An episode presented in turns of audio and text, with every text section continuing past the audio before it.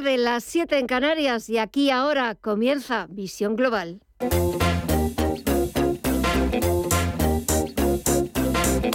Esto es Visión Global con Gema González.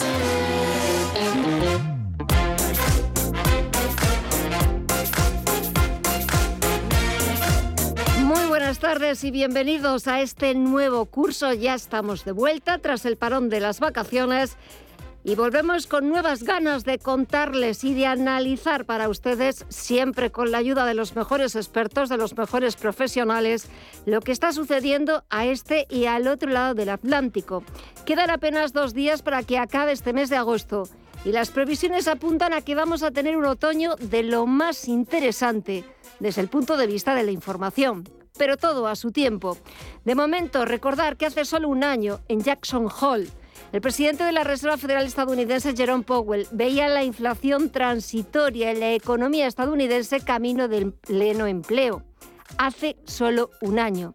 Está visto que ni la persona que más y mejores datos y estimaciones económicas maneja tienen ni idea de lo que va a pasar en los próximos meses. Al igual que sucede con el mercado energético en Europa, la Unión Europea, Bruselas, habla de una intervención de emergencia, mientras el CEO de Tesla, Elon Musk, advierte de que el petróleo y el gas son necesarios We do need to use oil and gas in the short term um, because otherwise civilization would crumble. Um, so in order for civilization Son necesarios, dice, si queremos, ha dicho Max, evitar que la civilización se desmorone. Ese es el mensaje que deja el CEO de Tesla que, se, que sigue siendo necesario eh, a medio plazo el petróleo y el gas. También ha reconocido las dificultades que está poniendo Rusia y la guerra de Ucrania pero son necesarios, ha dicho, si queremos que la civilización continúe. Echamos un vistazo a las pantallas, comenzamos nueva semana, pero los inversores siguen igual de preocupados tras esas declaraciones hace unos días del presidente de la Reserva Federal, de Jerome Powell, este año en Jackson Hole. No preocuparon tanto las de hace un año, pero las de la semana pasada sí que han preocupado y los inversores siguen digiriendo ese mensaje mucho más duro, mucho más hawkish del presidente del Banco Central estadounidense. De momento echamos un vistazo a las pantallas, tenemos números rojos, aunque las caídas van siendo más leves para el Dow Jones Industriales, que está bajando un tímido 0,05% en los 32.266 puntos.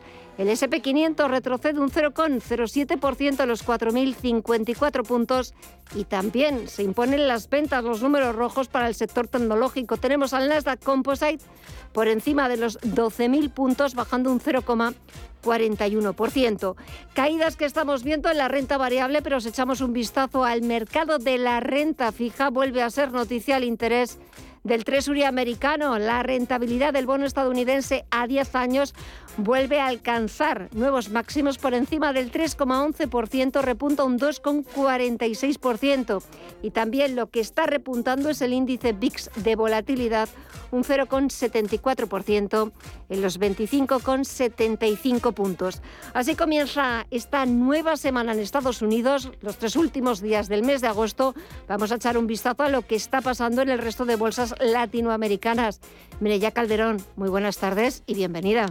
Muy buenas tardes, Gema, y gracias. Eh, empezamos por las bolsas LATAM. El Merval de Argentina avanza casi un 2,5 hasta los 144.934 puntos. El Bovespa en Brasil, por su parte, en los 113.140 también rebota un 0,75% arriba. El IPSA chileno se anota un 0,5% de subida hasta los 5.491 puntos y el IPC mexicano cae un 1,36% hasta los 46.631 puntos. Si miramos al mercado de divisas y materias primas, en las primeras vemos signo mixto, el euro se cambia con un avance del 0,48% prácticamente en el dólar, mientras que la libra en los 1,17 retrocede un 0,24%. En las materias primas, aquí sí que vemos números verdes, el barril de Brent cotiza con un avance del 3,77% hasta los 102,75 dólares y el West Texas repunta un 4,18% hasta los 96,92 dólares. Por su parte, el oro en los 1.751 dólares la onza suma un 0,11%. Y nos falta por conocer en tiempo real cómo se están comportando las principales eh, criptomonedas. Cuéntanos, Mireya. Al inicio del día veamos caídas, pero vemos cómo el Bitcoin ha mejorado su cotización, avanza un 1,38%, cotiza por encima de los 20.000 dólares, concretamente en los 20.253. Ethereum en los 1.539 avanza casi un 4%. El Ripple se deja un 2,18%, un 0,47% arriba Cardano y Solana en los 31,71 dólares retrocede un 0,18. Pues así van los mercados. Este es el tiempo real de los principales activos. Vamos a ver qué es lo que sucede hasta la próxima hora cuando volvamos a tomarle el pulso a los mercados a las 9 de la noche, las 8 en Canarias. Pero ahora, titulares.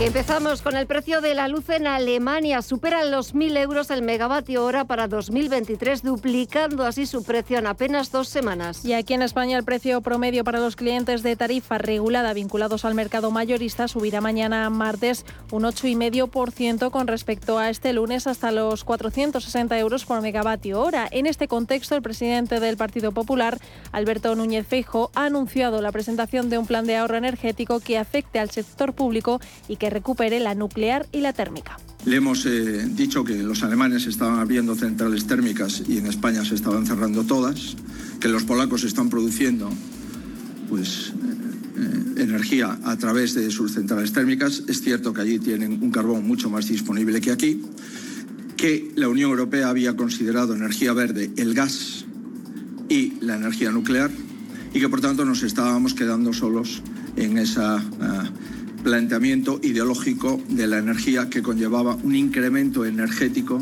perdón, un incremento de los precios en la energía que no podemos seguir pagando. Y la Unión Europea, entre tanto, se está planteando llevar a cabo acciones urgentes para combatir los precios crecientes de la energía. Cada vez más Estados miembros piden imponer un tope a los precios y la República Checa, que mantiene actualmente la presidencia de la Unión, planea convocar una reunión extraordinaria con los ministros de Energía europeos el próximo 9 de septiembre. Y otro indicador que sigue subiendo es el Euribor, que alcanza el 1,6% en su tasa diaria, su mayor nivel desde febrero de 2012. Cuando se colocó en el 1,26%, se trata de un nuevo repunte desde el 1,48% que registró el viernes y que supondrá un aumento significativo para aquellos que les toque la revisión de su cuota. Por ejemplo, para una hipoteca variable de 150.000 euros a 30 años, la cuota mensual a pagar pasará de 458,12 euros a 572,30 euros, lo que supone un encarecimiento mensual de 114,18 euros. Y por otra parte, la comisión de expertos que estudia cuánto y cómo debe subir el salario mínimo interprofesional se va a reunir este viernes para estudiar las distintas variables a tener en cuenta para subirlo en 2023. Sobre todo con el objetivo de que el Gobierno cumpla con su compromiso de elevarlo al 60% del salario medio en esta legislatura, a la que solo le queda un año. Los últimos datos que usaron los expertos para recomendar una senda de incremento del SMI fueron los de 2018, según los cuales en 2023 el salario mínimo tendría que situarse en 1.049 euros al mes en 14 pagas. Eso exigiría un repunte del actual salario de un 4,9%. Y el Partido Socialista no quiere entrar en polémicas tras las críticas de la vicepresidenta segunda de Yolanda Díaz sobre el aumento del gasto en defensa. Que en el techo de gasto que hemos negociado no estaba ese incremento. Y lo que también le digo es que vamos a tener presupuestos generales en nuestro país y más que nunca creo que los presupuestos generales tienen que responder y ser útiles a la ciudadanía. Y cuando digo ser útiles, digo que tienen que entrar en las casas de la gente. Desde Ferraz insisten en que habrá presupuestos sin entrar en más debates. Pilar Alegría es la ministra de Educación. Hasta ahora ha habido presupuestos. La respuesta es clara, sobre todo el hecho es claro, es que sí, que ha habido dos ejercicios presupuestarios y que la aspiración, como le digo, de este Gobierno es volver a aprobar un nuevo presupuesto que tiene como objetivo seguir mejorando la calidad de, vida de la gente de este país. Conocemos cuál es nuestra capacidad numérica, si me permite, pero también eh, es más que reconocida nuestra capacidad para llegar a acuerdos a través del diálogo y a través del consenso. Y es lo que vamos a seguir haciendo para aprobar, como digo, en tiempo y forma el tercer presupuesto. Yolanda Díaz no está conforme con el incremento del gasto de defensa, pero parece que tampoco con la actitud de la patronal en la negociación colectiva. Cree que los sindicatos tienen toda la razón para salir a la calle aquí lo digo después de suscribir 14 acuerdos sociales, que hay razones en los sindicatos para que, eh, desde luego, se movilicen. ¿Por qué? Porque llevamos desde el 5 de mayo sin avanzar en una negociación que además es competencia exclusiva de los agentes sociales, excepto el salario mínimo, que es competencia del Gobierno de España.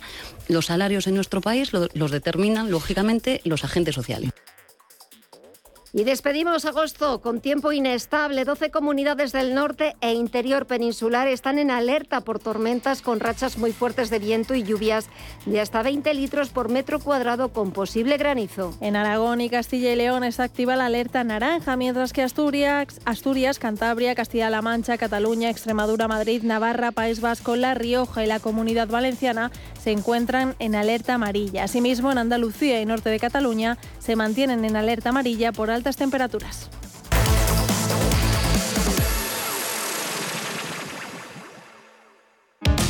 Si te da por montar por fin tu propia empresa, Santander.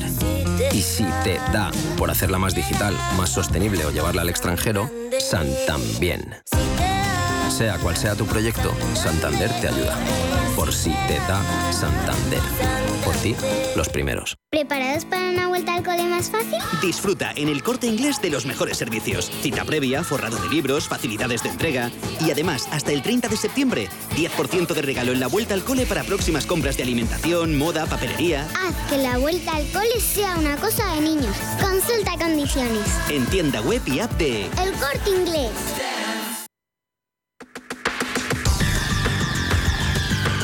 El análisis del día con visión global.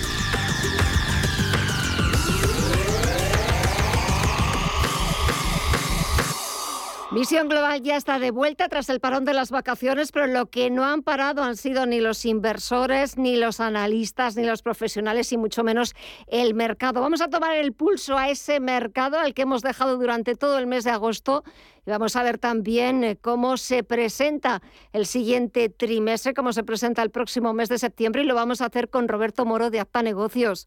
Roberto, muy buenas tardes y bienvenido. Hola, buenas tardes, ¿qué tal? ¿Qué tal las vacaciones? ¿Qué tal se ha portado agosto? Bien, razonablemente bien, sí, sí. Eh, algunos mm, poquitos días he podido desconectar y, y bueno, pues eh, toda la familia lo hemos agradecido. Sí. Bueno, pues eh, después de esa desconexión que nos viene bien para recargar las pilas y volver con más ganas y con más fuerza, ¿qué tal se ha portado agosto en los mercados? Bueno, agosto no ha estado mal, sobre todo al, al principio. Eh, y concretamente desde la jornada del día 17, es decir, desde mediados, pues la verdad es que sí. Eh, tenemos que ver que, por ejemplo, el, el IBEX 35 ya ha corregido, bueno, el, el viernes en precios de cierre eh, corregía exactamente el 0,618% de Fibonacci de lo que había sido todo el rebote desde 7.770, ¿no? Y, y, ahora por lo menos nos deja nos deja algo importante el mercado tras la jornada de hoy que claramente ha ido de menos a más pero nos deja un hueco un hueco en la zona de con origen en la zona de 8060 y ese es el nivel eh, a vigilar. En la medida en que ese hueco permanezca vigente y no sea ni rellenado ni cerrado sobre todo cerrado eh, cabe en todas las posibilidades, dado que ya se ha ido por debajo del máximo nivel de corrección proporcional, a que como poco veamos la zona de 7.770. Esto no es decir gran cosa. Yo manejo más bien un objetivo simplemente con que esta onda que supuestamente acaba de o comenzó a mediados de agosto sea de, de una magnitud similar a la que comenzó en junio, cabe pensar en búsqueda de los niveles de marzo en el entorno de 7.300, la franja 7.100, 7.300. Y eso es lo que yo manejo. Es algo que sucede exactamente igual en el corto plazo, al menos en el DAX. El viernes cerró clavado en el 0,618 de todo el rebote desde julio y hoy nos deja un hueco que hay que vigilar, los 13.000. Así que tenemos por lo menos puntos de, de referencia ¿Y, y por qué sucede una cosa u otra? Yo no diría siquiera que ha sido como consecuencia de las manifestaciones de Jerome Powell tras el, tras la reunión de Jackson Hole, ¿no? Pues parece que lo ha, pues parece que lo ha removido todo. Ha sido hablar Powell y, darse la vuelta a todo y verlo, empezar a verlo todo negro. Pero es que Dime. En, en otras circunstancias muy muy recientes, además, en este mismo mes, eh, las, los mismos argumentos, lo hemos dicho mil veces entre usted y yo, y yo eh, eh, los mismos argumentos sirven para justificar una subida y una caída. No, simplemente en esta ocasión ha salido más dinero que, perdón, más papel que dinero y creo que hay que darle pocas vueltas más, ¿no? Demanda y oferta y, ya está. Porque eh, sin que suceda nada, ya verá como en cuanto haya una subida importante, eh, lo justificamos con los mismos argumentos. Sí, eso es verdad. Nos vale para, para un roto y para un y para un descosido. Sí sí, Y la misma situación o las mismas explicaciones o argumentos nos valen para una cosa y para la contraria. Lo cierto es que valgan o no valga, tenemos al IBEX 35 que comienza estos tres últimos días del mes de agosto perdiendo los 8.000 puntos. Hemos visto fuertes caídas en compañías como Solaria, Acciona Energía. Sabadell ha sido de los bancos de los poquitos que se han salvado. No sé si dentro de la bolsa española estás viendo valores que, bueno, estén salvando los muebles este mes de agosto, porque lo cierto es que estamos casi a finales y el IBEX 35 va de mal en peor. Bueno, igual que el resto de Europa, también es verdad. Sí, hombre, hoy hay que... A mí me ha llamado mucho la atención el movimiento de ArcelorMittal, ¿no? Un título que, eh, que parecía en franca eh, caída y que en cuatro o cinco jornadas ha recuperado y hoy además lo ha hecho con ganas. Eh, la verdad es que de todas maneras hasta que no lo veamos por encima de, eh, de 25 a mí no me sigue sin convencerme en absoluto, pero como de la misma manera no me convence prácticamente nada del mercado español, ¿no? Y hay algunos títulos, eh, Fluidra, Grifols, que están claramente eh, para cortos, eh, incluso Telefónica en cuanto pierda los mínimos de hoy. En fin, eh, yo creo que, que hay pocas cosas desde el lado largo eh, que de manera autónoma puedan justificar eh, entrada en compra y si observamos el panorama general, pues la verdad es que tampoco alienta a tomar ninguna posición compradora ni en el IBEX ni en nada, al contrario, creo que lo que proceden son más bien eh, cortos, ¿no? Hay otro, el Nikkei, por ejemplo, pues nos acaba de, de, dejar también en la jornada de anoche pues una muestra muy clara de, de cortos, rompiendo un soportazo que tenía. En fin, yo creo que, eh, y no va a ayudar en absoluto el tironazo que está teniendo ahora mismo el petróleo. No creo que sea algo que vaya a ayudar a que las bolsas suban. ¿Y el oro? Ese, ese metal que tanto nos gusta, ¿cómo lo está haciendo? El oro se está moviendo casi exclusivamente a impulsos de lo que vaya haciendo en cada momento el eurodólar, ¿no? Eh, hoy toca rebote en el eurodólar, pues rebote en el oro, cuando además, ojo, teníamos una jornada muy negativa eh, esta misma mañana, ¿no? Eh, y sin embargo, al final mm, cierra prácticamente donde cerró el viernes y dejando una, pues bueno, hay una especie de, de doji, ¿no? Lo mismo sucede con la plata, que además está muy de capa eh, caída y que tiene toda la pinta de dirigirse como poco a la zona de 18, ¿no? Eh, no, yo no veo. Yo, esperaría a ver al crudo en el entorno de 98, 99 y probablemente fuera una opción de, de, entrada, ¿no? Mientras tanto, creo que hay pocas cosas a aprovechar, excepto los cortos, en la gran mayoría de los índices, sean europeos o americanos. Lo cierto es que la temporada de resultados empresariales eh, ya ha terminado.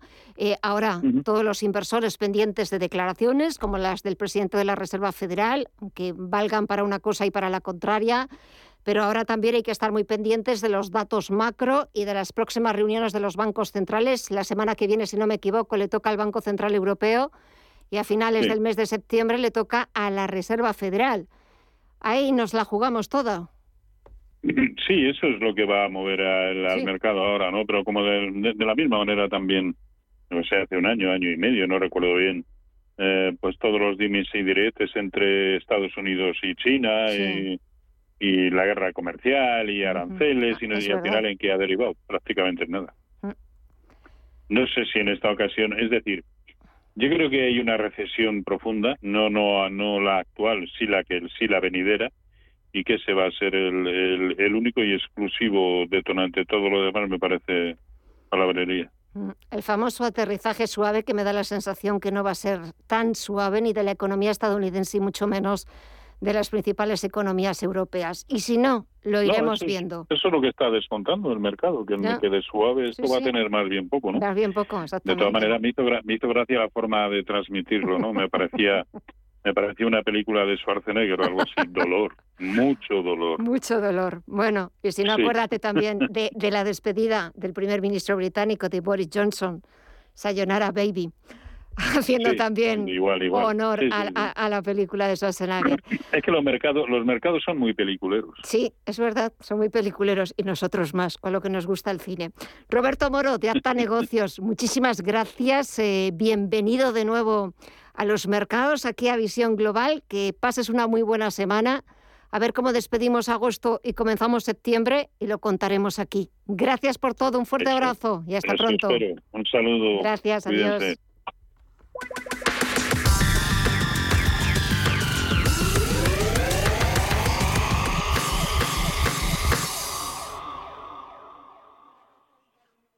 ¿Es usted un perjudicado por la debacle del Banco Popular? Sepa que la vía civil está bloqueada tras la sentencia del Tribunal de Justicia Europeo. En Durán y Durán Abogados tenemos una alternativa a través de la vía penal. Si es usted un afectado y desea seguir luchando por la recuperación de su inversión, llámenos al 983 30 20 o entre en duranyduránabogados.com. Le ayudaremos.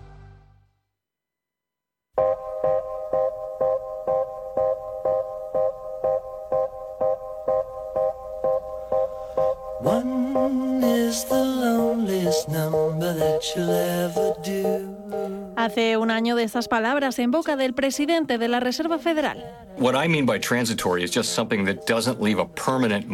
En Jackson Hole, Jerome Powell hablaba de una inflación transitoria, lo que le ha costado perder credibilidad por haber minusvalorado el riesgo de una inflación duradera, como se ha demostrado y se sigue demostrando a día de hoy. De hecho, unos meses después de esa declaración, las palabras del dirigente de la Fed eran diferentes. So I think the word transitory has different meanings to different people. To, to many, it carries at time a sense of uh, porque consideraba que iba siendo un buen momento para retirar esa palabra que tantas veces había mencionado. Y lo cierto es que 364 días después la situación es mucho más dura. La inflación sigue su ritmo y el presidente de la Reserva Federal ha cambiado su discurso en Jackson Hole por completo.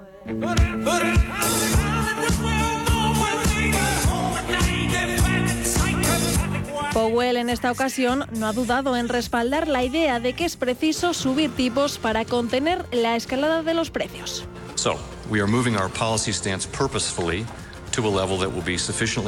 Y ha dejado claro que las circunstancias actuales, con una inflación muy por encima del 2% y un mercado laboral extremadamente tenso, las estimaciones neutrales a largo plazo no son un lugar para detenerse o hacer una pausa. Unas declaraciones movidas por las recientes caídas de la inflación en Estados Unidos que no van a cambiar la posición de la Reserva Federal. While higher interest rates, slower growth and softer labor market conditions will bring down inflation, una estabilidad que implicará un crecimiento más lento, un mercado laboral más débil y algo de dolor para las familias y empresas. Y es que de no ser así, el daño sería mucho mayor.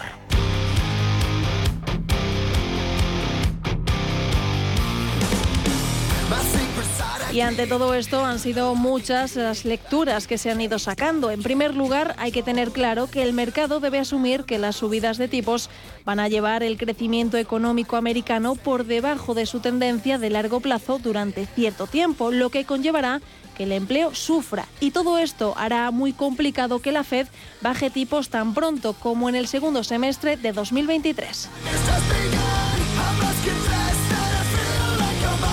Así que todo parece confirmar las expectativas de que la Fed no bajará el ritmo de subidas de tipos a 50 puntos básicos, sino que en su reunión de septiembre volverá a realizar un alza de 75 puntos. Eso sí, la decisión final de la institución se conocerá el próximo 21 de septiembre.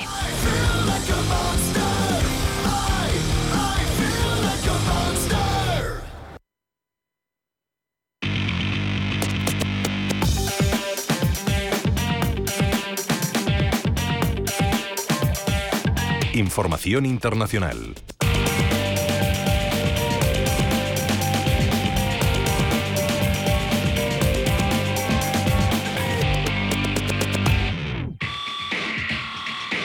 Pasan 25 minutos de las 8 de la tarde, una hora menos en la comunidad canaria, y es momento de echar un vistazo por los titulares de los principales diarios internacionales para ver en qué asuntos están trabajando. En el Reino Unido, el Económico Financial Times abre su edición digital con la Unión Europea, que ultima medidas de emergencia para frenar el repunte de los precios de la energía. También recoge este diario las declaraciones del máximo responsable de la petrolera Shell que advierte de que la crisis energética en Europa va a durar más de un invierno. The Guardian, por su parte, lleva a la canciller de Exteriores Liz Truss, que se postula junto al canciller de Finanzas Rishi Sunak para suceder al premier Boris Johnson, anunciando posibles ayudas directas para hacer frente a la inflación. Y The Times también destaca los nuevos planes de Liz Truss, pero según los expertos, su propuesta de reducir el IVA colapsaría la economía británica. Seguimos repasando la prensa europea. El francés Le Monde recoge unas declaraciones de la primera ministra Elisabeth Borne. Au-delà de ces réflexions communes, chaque entreprise doit se mobiliser et agir de que las empresas serían las primeras afectadas en caso de un racionamiento energético y que deben estar preparadas para ello. Le Figaro abre con el anuncio de la presidenta de la Comisión Europea, Ursula von der Leyen. It was developed for completely different under completely different circumstances de que los 27 están preparando una reforma estructural del mercado eléctrico europeo, mientras que el canciller alemán Olaf Scholz quiere que la Unión Europea acuerde rápidamente esa reforma y le secó cuenta cómo los países ricos han duplicado su ayuda a los combustibles fósiles en 2021 en más de 362.000 millones de dólares en un año. Y en Alemania, el Frankfurter Allgemeine se pregunta por qué la electricidad es tan cara en este momento, qué impulsa el precio de la electricidad, qué pueden hacer los políticos y qué papel juega la energía nuclear son algunas de las preguntas que el diario ha hecho a los expertos. Nos vamos al otro lado del Atlántico. Allí la prensa estadounidense sigue muy pendiente de los documentos incautados al expresidente Donald Trump en su residencia de Mar-a-Lago. León de New York Times que el Departamento de Justicia ha revisado estos documentos mientras el equipo legal de Trump está luchando por encontrar una defensa para mantener a raya el Departamento de Justicia. The Washington Post cuenta que estos documentos ya fueron examinados por el FBI y The Wall Street Journal lleva cómo, cómo está siendo la jornada de este lunes en Wall Street, cómo siguen los números rojos tras la determinación del presidente de la Fed de seguir luchando contra la inflación, incluso si causa, según dijo, algún dolor económico. Y acabamos con la prensa latinoamericana, que empezamos en Argentina con el Clarín, que lleva en portada la tensión en Recoleta, porque los K volvieron a ocupar la calle y la ciudad diciendo que Cristina Kirchner incumplió el acuerdo. Unas protestas que de no, de no despejarse serán controladas con la infantería, según el ministro de Seguridad.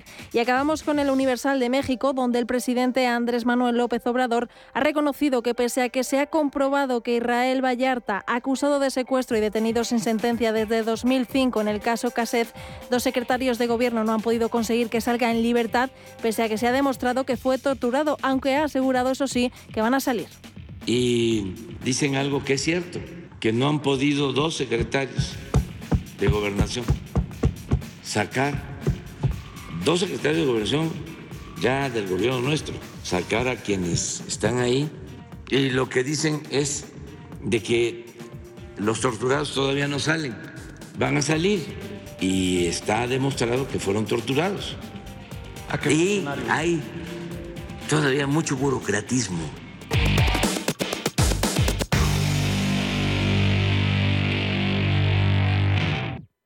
Da gusto volver a casa con las ofertas de Hipercor y Supermercado El Corte Inglés. Claro, el aceite de oliva virgen extra con sur origen con un 70% de descuento en la segunda unidad. La segunda botella solo cuesta 2,03 euros. Tu vuelta a casa con las mejores ofertas en Hipercor y Supermercado El Corte Inglés. Precios válidos en Península y Baleares para tienda web y app.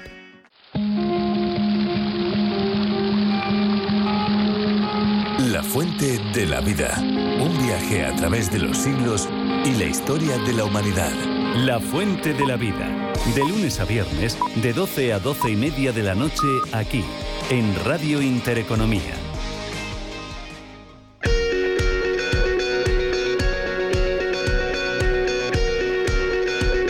Esto es Visión Global con Gema González.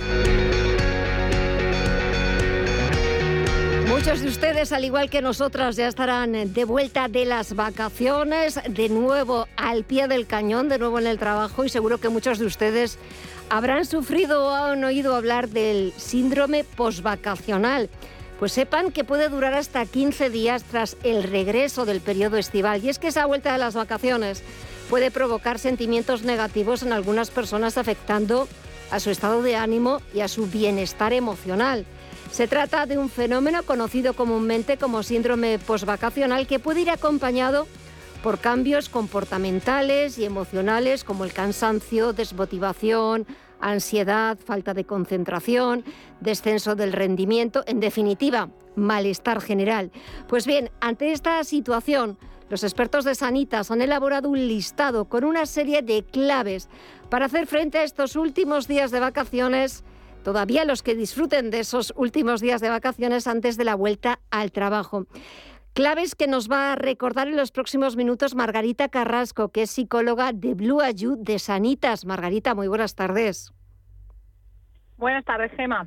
Porque sí que existe ese síndrome posvacacional, aunque siempre hablamos de lo mismo tras esa vuelta de las vacaciones, pero sí que existe ese fenómeno conocido como síndrome posvacacional, porque el cambio de haber estado de vacaciones, de haber desconectado, de habernos olvidado un poco de lo que sucede a nuestro alrededor y volver de nuevo al trabajo, cuesta. Efectivamente, sí que existe. Hay estudios que además lo demuestran. Ahora eso no significa que nos tenga por qué pasar a todos. Es cierto que según esos estudios, y si no me equivoco, este síndrome posvacacional afecta especialmente a personas jóvenes, menores de 45 años y suele durar entre 10 y 15 días. Y que transcurrido ese tiempo, si no desaparecen esos síntomas, ya es cuando entonces, Margarita, se debe valorar la visita a un especialista porque detrás puede haber problemas mucho más serios o que puedan ser más serios.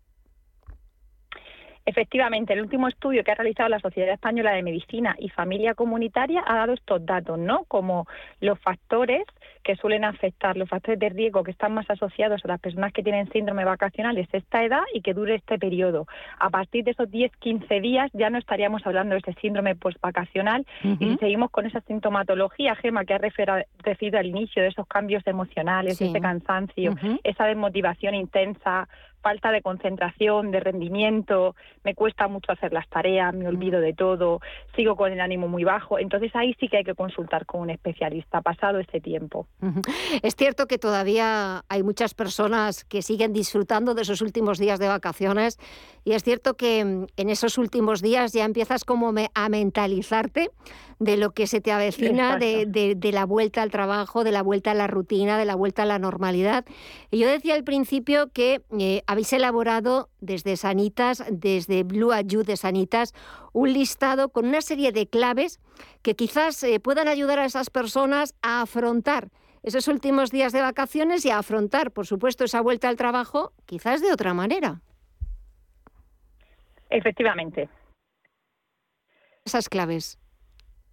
Vale, pues la primera de las claves es fundamental, es desconectar en vacaciones en la medida de lo posible. El descanso está totalmente conectado con ese nivel de bienestar, tanto a nivel emocional como a nivel físico. Por tanto, para que esa desconexión realmente funcione, es importante hacer pautas de lo que llamamos la desconexión digital, es decir, no atender a llamadas del trabajo, no atender al correo electrónico. ahora, ahora, como ya me quedan pocos días, voy a conectarme, así me pongo al día. No, ya habrá tiempo de hacer esa conexión, porque si no el cerebro se activa y ya empieza a ponerse en modo trabajo. Entonces hay que aprovechar esos últimos días de vacaciones para permitir al cerebro descansar y tener esa desconexión.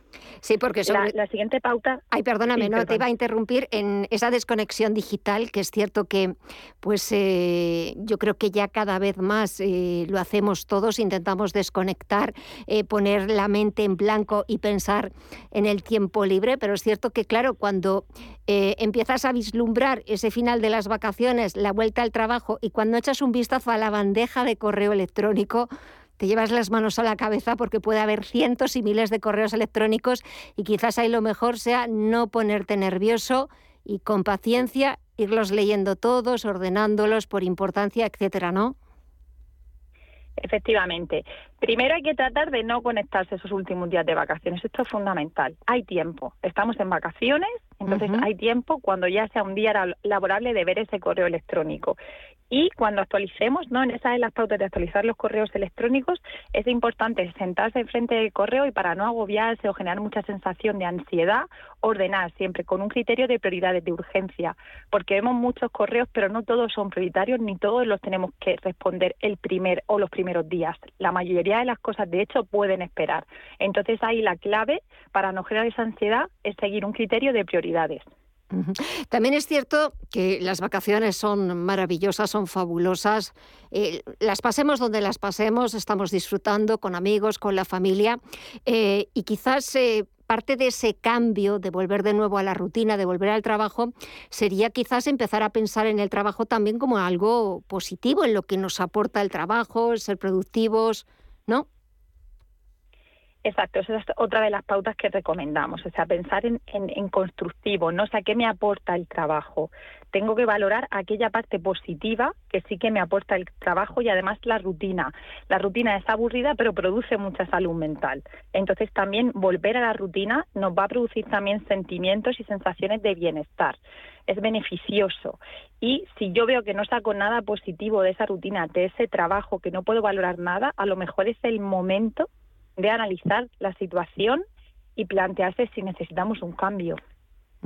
Eh, cambios también que tenemos que hacer en nuestra vuelta a la normalidad, en volver a recuperar pues, eh, ejercicios, volver a recuperar también nuestra dieta de antes de las vacaciones y volver a recuperar algo también muy importante como son, eh, como son las horas de sueño y el ritmo de sueño lo que se recomienda es que unos días antes de la vuelta a las vacaciones ir retomando los horarios de manera gradual, para que ese cambio no sea radical y entonces ir cuidando esa higiene del sueño, tanto a nivel de sueño como los hábitos saludables que hablaba Gema de fomentar otra vez esa actividad física que nos va a ayudar, además nos va a ayudar con la generación de endorfinas a que el impacto emocional de esa vuelta al trabajo pues no sea tan grande y también con la dieta. Es importante que, que tengamos un adecuado equilibrio energético para afrontar cada día y eso lo vamos a conseguir mediante la dieta y los alimentos que ingerimos. Y quizás una de las últimas claves eh, sea la de, bueno, pues un poco ir preparando esa vuelta al trabajo con tranquilidad, con paciencia, valorando los efectos positivos que también conlleva ese trabajo, si los hay, si no los hay, como tú muy bien has, eh, dicho, Margarita, pues intentar pensar en, en, otro, en otro empleo o en otra forma de, de buscar esa, esa productividad o esa eficiencia, eh, también está en irse poniendo al día de lo que ha ocurrido, porque después de un mes entero de vacaciones es cierto que la vuelta se hace complicada, se hace muy cuesta arriba falta de ganas, falta de motivación y sobre todo cuando empezamos a vislumbrar la carga de trabajo que tenemos por delante.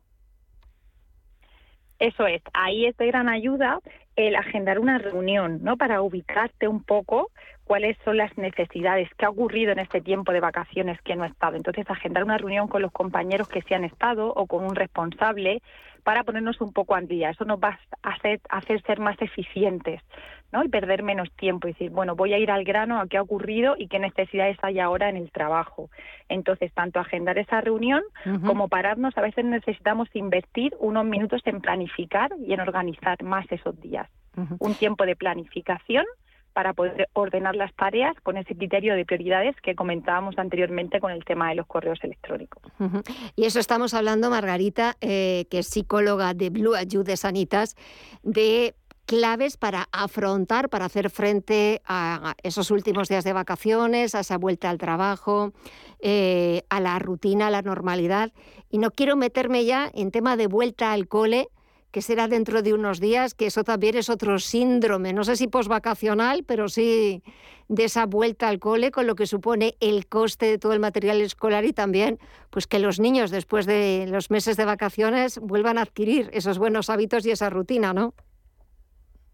Efectivamente, ahí es a nivel emocional es otro, otra alteración, ¿no? Porque es una alteración diferente, pero también en, el, en, el, en toda esa parte, en ese mundo más infantil, incluso es más costoso porque el parón que ha tenido es mucho más grande y ya depende mucho de la etapa evolutiva en la que estén, pero lo notan cuando son más pequeños. Mientras más pequeñitos son, más difícil es esa adaptación y esa vuelta al cole.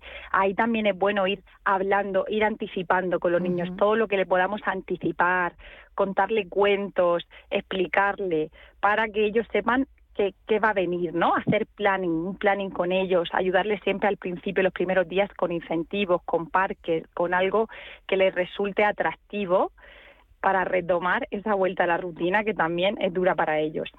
Sí, porque al final esa vuelta a la rutina es dura eh, para niños, para eh, mayores, para adultos, porque pues, supone eso dejar atrás esos días de, vacaciones, em, de eh, no estar mirando continuamente el reloj, de dejarse llevar pues por, mm, por lo que nos apetezca, por planes que surgen a última hora. Y muchas veces me da la sensación, Margarita, de que no somos conscientes o no nos damos cuenta de que también esa vuelta a la rutina cuando son niños pequeños y es su vuelta al cole, también puede ser, no sé si algo traumático, pero algo diferente a lo que han estado acostumbrados en los últimos meses y también hay que irles un poco eh, a, hablar con ellos e irles adelantando, bueno, pues lo que supone la vuelta al cole, reencontrarse con sus compañeros, contarles cómo han pasado el verano, porque al final pues también los niños más mayores, más pequeños, también sufren de ese síndrome posvacacional.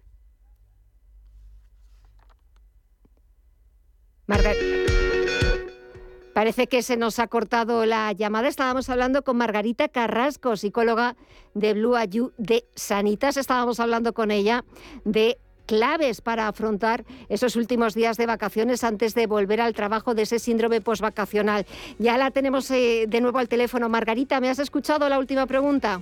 Sí, sí, sí, disculpar que No pasa nada. Decía que sí que que efectivamente no esos ejemplos que ponías son son muy buenos Gema muy representativos. Vamos a anticiparles vamos a prevenir con qué compañeros te vas a encontrar cómo va a ser el primer día.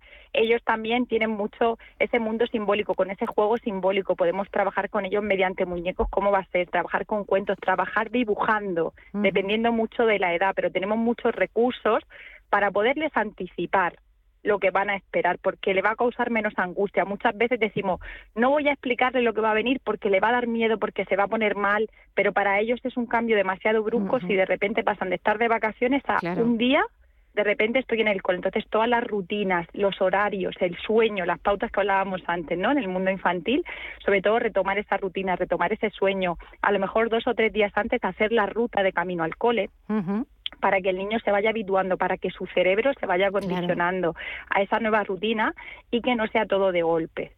Pues eh, lo importante es irlo poniendo en marcha, que se haga lo menos cuesta arriba y lo menos empinada esa vuelta al trabajo, esa vuelta al cole. Margarita Carrasco, psicóloga de Blue Ayude Sanitas. Gracias por hablarnos, por darnos algunas pautas para afrontar los que todavía estén de vacaciones sus últimos días antes eh, de esa vuelta al trabajo y por hablarnos también de ese síndrome postvacacional. Margarita, muchísimas gracias por los consejos. Que tengas una buena vuelta al trabajo, que la tengamos todos y hasta pronto. Un fuerte abrazo. Hasta luego. Muchas gracias a vosotros.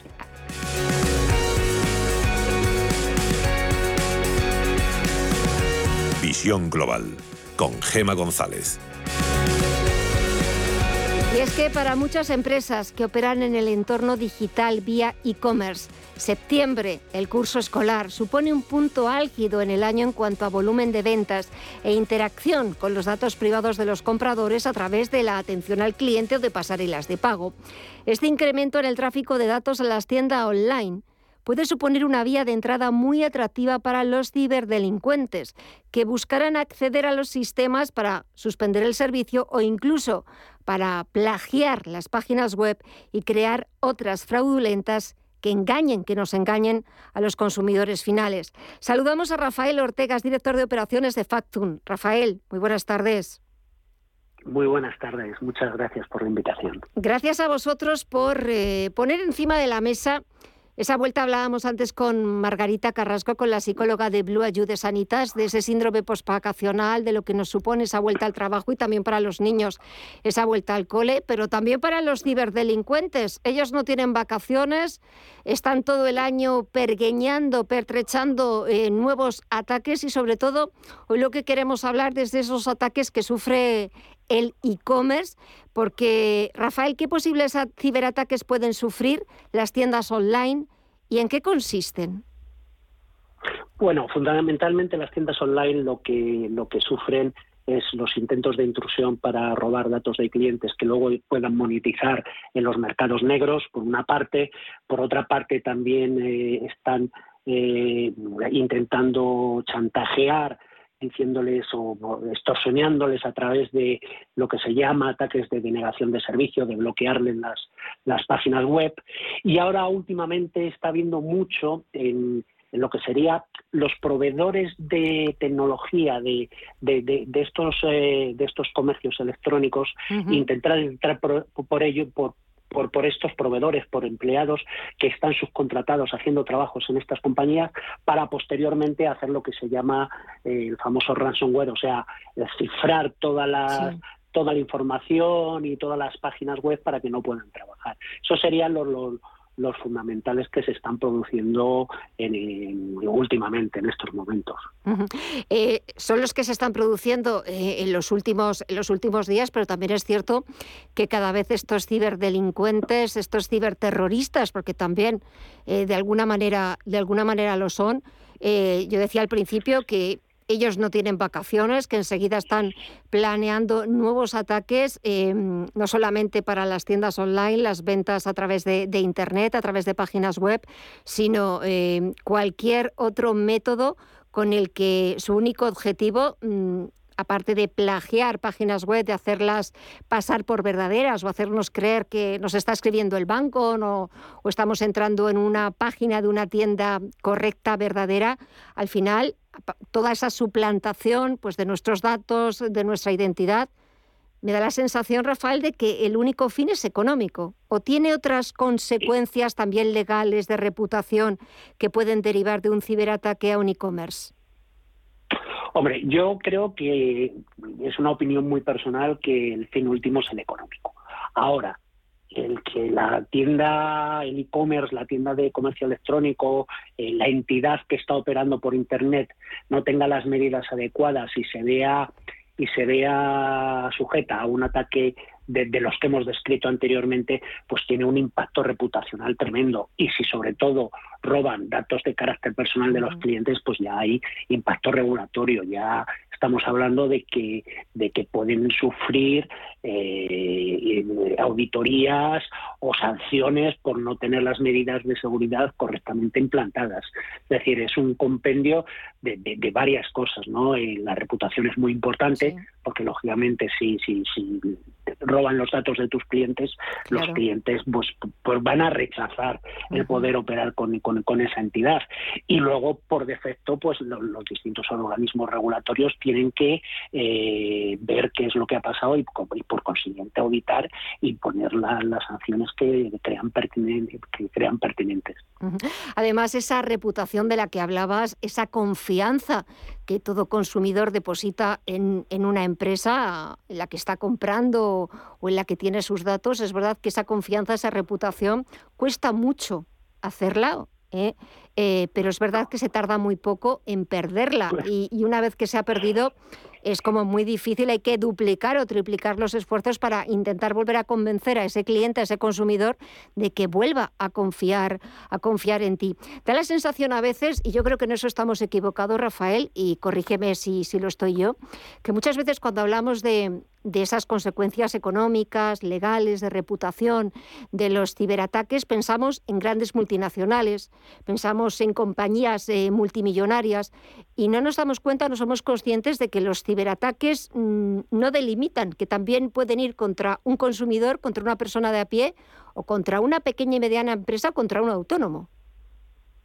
Sí, vamos, eh, uno de los puntos fundamentales es que eh, la ciberseguridad que tienen las grandes compañías pues es muy, es muy potente y tienen métodos y modelos y herramientas para protegerse contra estos ataques y que realmente, igual que estamos hablando del mundo digital en, en nuestro mundo, en la automatización, en, todo lo que es la robótica, los malos lo utilizan para lo mismo, para explotar y lanzar muchísimos más ataques en el mismo en el mismo periodo de tiempo. Y uno de sus targets o uno de sus objetivos eh, fundamentales somos los consumidores, los, ciudadanos y las, las pequeñas medianas empresas y autónomos porque porque no tenemos una cultura de ciberseguridad, porque porque vamos muy deprisa y yo te lo digo porque fíjate yo soy una persona súper eh, mentalizada, pero hasta, hasta con esa mentalización algunas veces dices, ostras, hmm. puede ser que esté pinchando en algún sitio malicioso y, si no tienes esa mentalización, no, no, no, no, esa concienciación, pues, pues, pues puedes picar eh, rápidamente o incluso con, con, mi mujer alguna vez le llegan mensajes y digo, llama al banco, que no puedo decirte si es verdadero o falso el mensaje, ¿no? Es, los malos van al eslabón más débil y el eslabón más débil son las pequeñas empresas y nosotros los ciudadanos. Y ahí empiezan desde la cadena de intentar robarnos las credenciales para, para para usurparnos o, los números de tarjetas de mm. crédito que hayamos metido y en las pymes pues lo que lo que van a hacer es a destrozar e intentando o sea, eh, aplicando malware para, para conseguir cifrar todos los dispositivos y que tengan que pagar el rescate porque no les queda más remedio para la subsistencia. Han cerrado empresas después De, de, haber habido ataques. La verdad es que es, es lamentable, sobre todo porque lo que decíamos al principio, el único objetivo que persiguen estos ciberdelincuentes, ciberterroristas, es, eh, es conseguir dinero eh, a través de, la extorsión, a través del chantaje, de utilizar unos datos eh, que han robado o han usurpado para pues conseguir eh, esos fines lucrativos. Decías que van al eslabón más débil. Es cierto que quizás eh, pues, gobiernos, administraciones públicas, eh, grandes compañías, pues es cierto que en los últimos tiempos están dedicándole muchos esfuerzos, mucha formación y mucho dinero también a sistemas de prevención de esos ciberataques. Pero nosotros, como consumidores finales, como ciudadanos de a pie, o una pequeña y mediana empresa, un autónomo, ¿qué podemos hacer para prevenirlos o detectarlos. No sé si hay, quizás a veces aparte del sentido común, que luego es el menos común de los sentidos, pero, ¿verdad? Pero, ¿qué podemos hacer? Porque da la sensación de que en muchas de estas cuestiones estamos como indefensos. Hombre, yo, yo creo que incide eh, el Instituto para la Ciberseguridad, que está haciendo una labor excepcional con, con la divulgación y la ayuda tanto a las pymes como a los, a los ciudadanos. Yo creo que también, bueno, en nuestro caso nosotros tenemos, eh, hacemos una serie de, hemos creado unas plataformas para, para, pymes y que poco a poco, poco a poco, yo no sé si usar la palabra o de la palabra popularizar o democratizar la ciberseguridad, porque la ciberseguridad es, es cara vamos a decirlo así, es cara y dependiendo del tamaño de la empresa, de, lo grande que es, pues es, es menos cara que para los más pequeños. Entonces, el esfuerzo va por, por, por esa democratización y esa y ese intento de, de, que los precios sobre los productos fundamentales o básicos que tienen que tener tanto los ciudadanos como las pymes en ciberseguridad, pues sean unos tenga un coste asequible y que además se les vaya tutorizando poco a poco con, campañas y cada vez más estemos más concienciados. Y esto podemos irnos por desgracia, pues a las famosas campañas de, la Dirección General de Tráfico al principio, del uso del cinturón de seguridad y, y, muchas de las campañas de concienciación que se están que se están haciendo en, la sociedad. Por lo mismo está ocurriendo con el tema de ciberseguridad y que cada vez habrá más campañas de ciberseguridad. Incluso las entidades privadas están concienciando a sus propios, a su propia red de clientes, a su propio ecosistema mm. de, de estas necesidades de ciberseguridad. Entonces, por una parte y por otra, pues yo creo que, que, en breve iremos viendo los frutos para bien, los frutos para bien. Ojalá, eh, estoy de acuerdo contigo eh, y es verdad que hasta ahora no lo había oído de forma tan clara, que es verdad que la ciberseguridad es cara, la ciberseguridad cuesta muchísimo dinero, pero también desde el instituto se están haciendo campañas y muchos esfuerzos dedicados a concienciar al consumidor final, a ese pequeño empresario, a ese autónomo, en eh, fijarse muy bien en los emails que recibe, en las páginas web de, tiendas online eh, y sobre todo, si se tienen dudas, eh, llamar, pues si es el caso de un email que recibes del banco, llamar a, la entidad financiera para ver si es cierto que, que, nos apremian con urgencia para cambiar los números de la tarjeta de crédito porque ya mañana quizás ya no podamos utilizarla o sobre todo, bueno, pues seguir una serie de pautas que muchas veces son es la prudencia, es la sensatez. Eh, lo haríamos quizás con cualquier otra cosa, pues también deberíamos aplicarlo aquí. No todo lo que hay por Internet, em, es verdad que Internet nos abre las puertas a un mundo absolutamente impresionante, pero hay que actuar con cuidado, como lo hacemos en, la vida diaria. Efectivamente, mira, hay, hay normas tan, eh, tan básicas que, que, que, que te pueden ayudar a todas estas cosas. Es decir, si tú no esperas un correo de alguien o si tú no esperas un, correo o tienes duda de cualquier correo, eh, que, porque puede ocurrir que a un amigo tuyo le hayan robado las credenciales y estén usando su correo para lanzar otra serie de spam para conseguir más datos y así crear una cadena, robar los datos y ponerlos en Internet.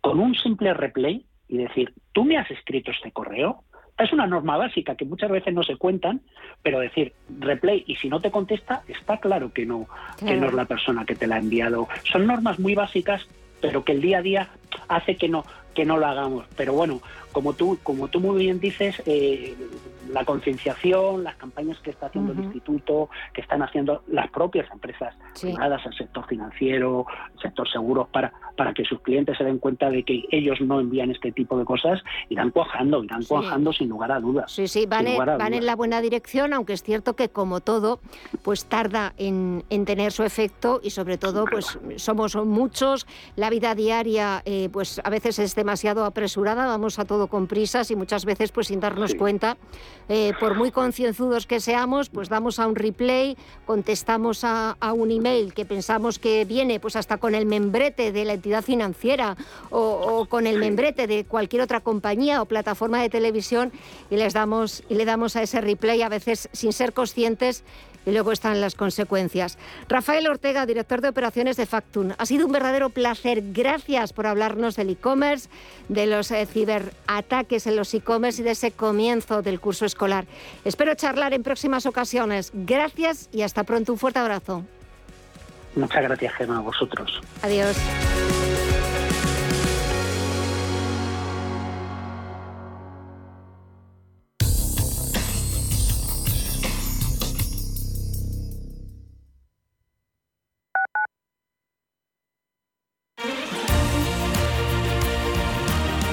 Intereconomía. Eres lo que escuchas. ¿Sabía usted que unos pies con problemas pueden paralizar nuestro ritmo de vida? Le proponemos una solución indolora, con una mínima incisión y con anestesia local aplicando las técnicas más avanzadas en cirugía del pie. Clínica Jiménez, calle Alcalá 378. Diagnóstico gratuito 91 367 0071. Centro reconocido y autorizado por la Consejería de Salud y la Comunidad Económica Europea. 91 367 0071. Prístino es una casa de comidas contemporánea situada en el Paseo de Eduardo Dato 8 de Madrid. Nuestra carta incluye platos madrileños tradicionales y se completa con sugerencias del día, carnes y pescados, callos, verdinas, potajes, pisto, rabo de toro. Contamos con una amplia terraza. Prístino, Eduardo Dato 8. Reservas en el 91 737 3640 y en restauranteprístino.com. Inversores minoristas e institucionales, gestoras y entidades financieras, empresas, reguladores y supervisores. Los activos digitales despiertan cada vez más interés. Y en Blockchain Radio explicamos conceptos, dibujamos tendencias y damos voz a los principales actores de la industria. Blockchain Radio, a las 2 de la tarde, cada jueves, en Radio Intereconomía, con Javier Molina y Susana Criado. ¿Qué tipo de piel tienes? ¿Te la cuidas? ¿Te proteges del sol? ¿Se te cae el pelo o se te hinchan las piernas? ¿Qué perfume puedes regalar? Deja de buscar en internet respuestas confusas porque ahora en Belleza Capital estarás enterado de todo esto y mucho más. Los sábados de 11 a 12 de la mañana en Radio Intereconomía con Katia Rocha.